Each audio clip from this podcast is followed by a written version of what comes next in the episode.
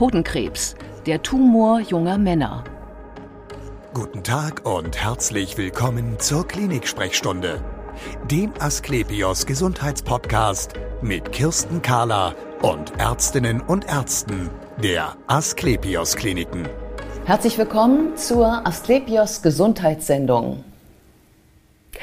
Heute beschäftigen wir uns mit einem urologischen Thema. Es geht um den Hodenkrebs, an dem vor allem junge Männer erkranken. Und wir beschäftigen uns heute mit der optimalen Therapie dafür.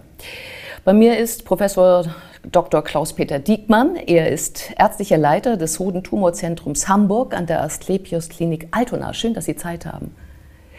Sagen Sie uns vielleicht erstmal was Gutes. Nicht jeder Hodentumor ist bösartig, oder? Da haben Sie recht, aber leider nur zu einem Teil. Die meisten der Hodentumoren sind tatsächlich bösartig und müssen entsprechend aggressiv behandelt werden. Aber einige wenige, ich schätze mal 10 Prozent, sind tatsächlich gutartig. Und da kommen wir auch mit ähm, begrenzten Maßnahmen aus. Und bei den Bösartigen, wie hoch sind die Heilungschancen? Das ist eine gute Nachricht, die ich Ihnen da geben kann. Wir können heute über 90 Prozent aller Hodentumorfälle tatsächlich richtig heilen. Oftmals sind das allerdings lange Wege, die wir dann gehen müssen und der Patient muss einiges auf sich nehmen. Aber es lohnt sich. Heute können wir tatsächlich über 90 Prozent aller Fälle richtig gehend heilen. Ja. Wen trifft es denn? Junge Männer, habe ich gesagt. Wie jung ja. sind denn die? Ja, das ist richtig. Äh, das ist eine typische Erkrankung des jungen Mannes. Innerhalb ähm, der Krebserkrankungen, die bei jungen Männern auftreten können, ist der Hodenkrebs tatsächlich die häufigste Erkrankung. Hodenkrebs ist an sich selten. Wir haben in Deutschland nur etwa 4000 Fälle im, im, Jahr. Das verteilt sich dann auf über 400 Krankenhäuser. Das heißt also, jedes einzelne Krankenhaus sieht nicht sehr viele Fälle. Mhm. Und ähm, es werden aber vornehmlich junge Männer betroffen, im Alter von 20 bis 40 Jahren. Das ist so die Spanne. Ja, ich habe gelesen, Tendenz steigend, stimmt das? Ja, das stimmt. Das äh, sind äh, Beobachtungen, die wir seit äh, über 30, 40 Jahren tatsächlich machen, dass von Jahr zu Jahr ähm, der, die Häufigkeit der Hodentumoren ansteigt. Die Gründe sind nicht bekannt. Man spekuliert, ob vielleicht Umweltgifte, Umweltbelastungen, vor allem aus dem ähm, hormonellen Bereich, ob da vielleicht ähm, Hintergründe sind.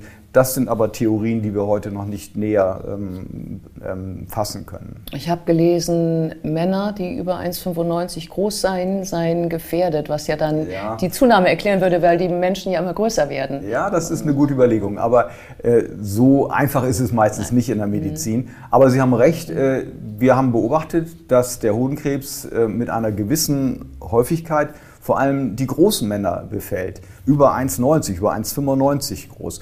Warum das so ist, wissen wir auch nicht. Wir vermuten, dass die Ernährung in den frühen Kindesjahren, die ja auch ausschlaggebend für die Größenentwicklung des Mannes ist, dass die vielleicht hier eine vorbereitende Rolle bei der Entwicklung des Hodenkrebses spielt. Aber ich sage nochmal, das sind Theorien, die wir heute noch nicht näher fassen können. Ja, umso wichtiger ist eine vernünftige Diagnose. Tut Hodenkrebs weh? Nein, Hodenkrebs in aller Regel tut eben nicht weh und das ist auch ein Grund, warum viele Männer die Diagnose verschleppen, zu spät kommen zur äh, Untersuchung.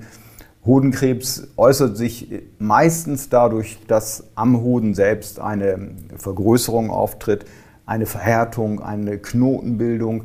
Das ist das, was am meisten äh, benannt wird von den Patienten. Schmerz kann auch auftreten, ist aber eher selten. Man darf allerdings nicht dem Trugschluss ähm, erliegen, zu sagen, es tut weh, also dann ist es wahrscheinlich doch kein Krebs.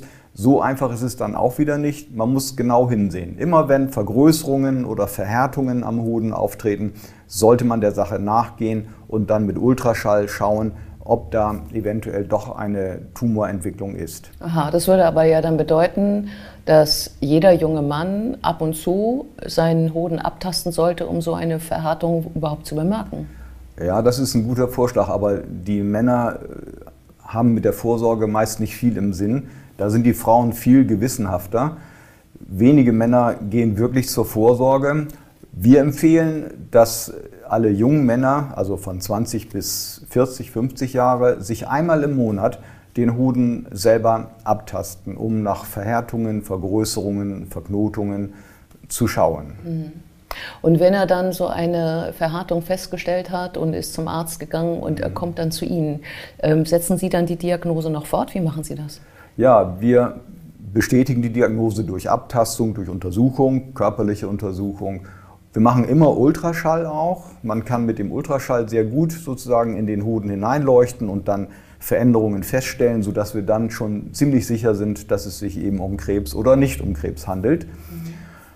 Wenn wir den Eindruck haben, ja, es ist Hodenkrebs, dann muss eine Operation durchgeführt werden. Dann muss praktisch immer der erkrankte Hoden auch entfernt werden. Ist das eine OP, um den Hoden zu entfernen oder um festzustellen, ob es überhaupt Krebs ist? Eigentlich beides. Ähm, wenn es Krebs ist, muss der Hoden entfernt werden. Das erkrankte Organ muss entfernt werden, um den Krebs sozusagen aus dem Körper herauszunehmen. Aber Sie haben recht, die Operation dient auch der genauen Erkennung des Tumors. Denn es gibt verschiedene Typen von Hodenkrebs, verschiedene Gewebetypen. Und wir müssen genau wissen, um die weitere Behandlung zu planen, welcher Gewebetyp vorliegt. Ist es Typ A oder Typ B oder ganz selten gibt es auch einen Typ C dann äh, muss die Behandlung entsprechend gewählt werden, die weitere Behandlung. Ja, man würde sich ja wünschen, dass man einfach Blut entnimmt. Das ja. würden sich ja viele Patienten wünschen, die, vor einer, die mit einer Krankheit, mit einem Verdacht zu tun haben. Blutentnahme, gucken und dann ja oder nein. Das machen wir ohnehin. Es gibt ja die sogenannten Tumormarker mhm. im Blut. Das sind Signalstoffe, die von den Krebszellen sozusagen gebildet werden und in die Blutbahn ähm, geführt werden. Und das können wir dann im Blut messen. Das sind beim Hodenkrebs haben wir drei typische Marker, die wir dann immer messen. Leider ist es so, dass nicht alle Hodentumorpatienten diese drei Marker auch ausgebildet haben nur etwa die, die Hälfte oder zwei Drittel aller Patienten haben diese Marker, mhm. die wir dann eben auch verwenden können, um den Verlauf der Behandlung zu dokumentieren, um zu sehen, ob die Behandlung anspricht.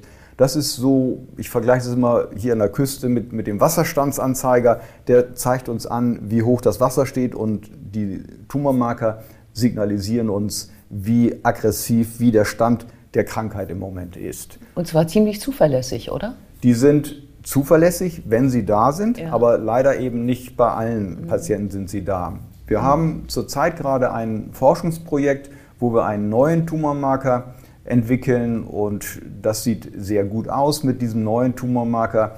Das ist ein ganz anderer Stoff als die bisherigen Tumormarker, der aus ist eine Nukleinsäure, die wir da messen im Blut und es hat sich bisher gezeigt, dass, dass dieser neue Marker eben viel empfindlicher und sensitiver ist und den Krankheitsverlauf sehr gut abbilden kann. Wir sind optimistisch, dass dieser neue Marker, den wir zurzeit gerade entwickeln, dass der in den nächsten Jahren auch die Behandlung weltweit von Hodenkrebs verbessern kann.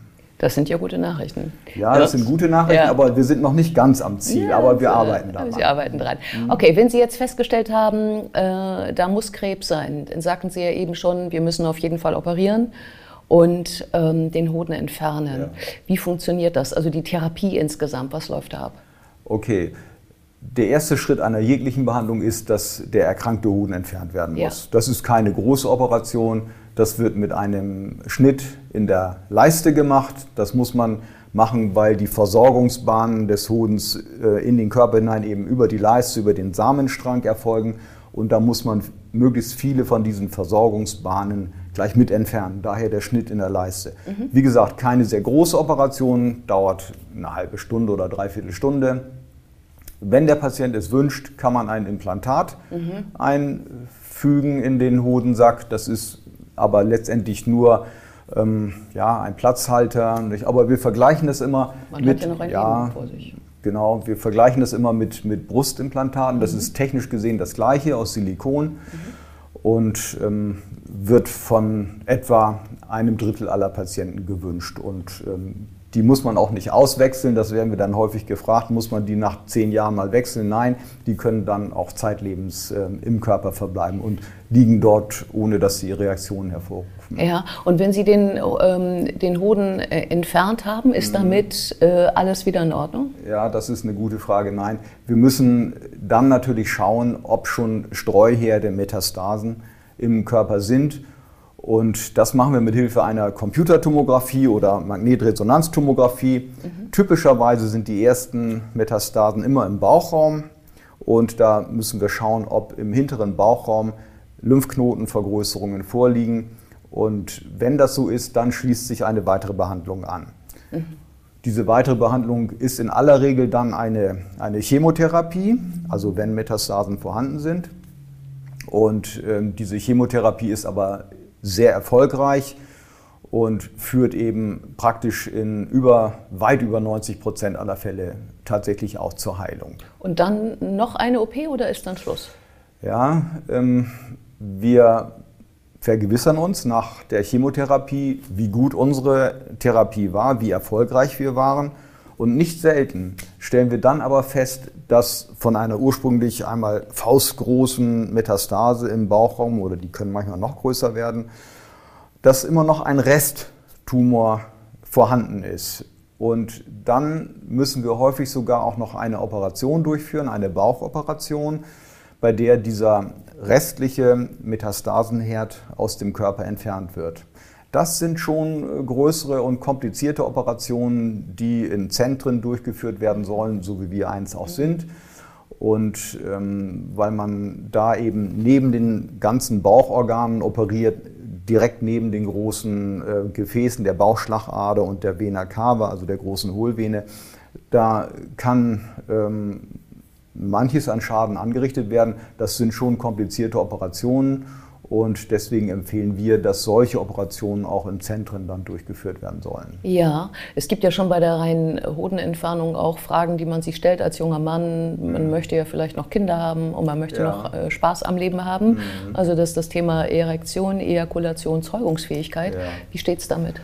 Nach der Entfernung eines Hodens gibt es in aller Regel keine Probleme, was die Sexualität des Mannes anbetrifft. Das heißt, er wird keine Einbußen der Erektionsfähigkeit und der Libido, also der Freude am Sex haben. Das äh, ist nicht zu erwarten.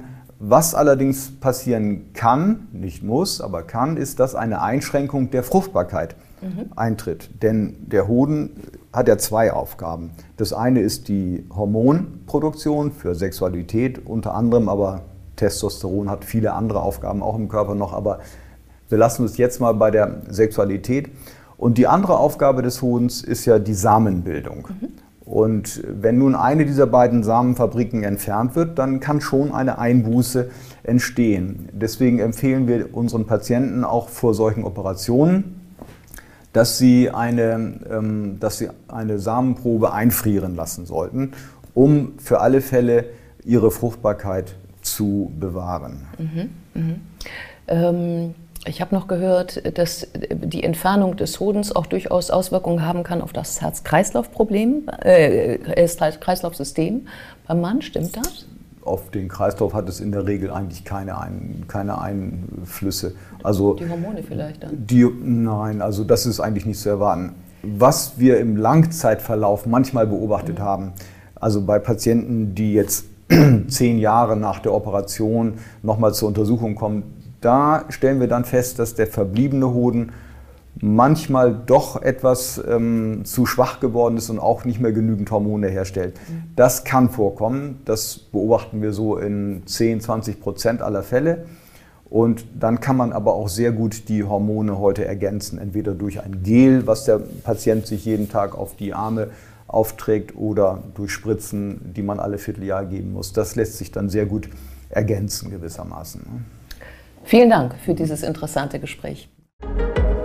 Und wir sehen uns wieder auf www.astlepios.com, auf Facebook und auf YouTube oder im nächsten Podcast.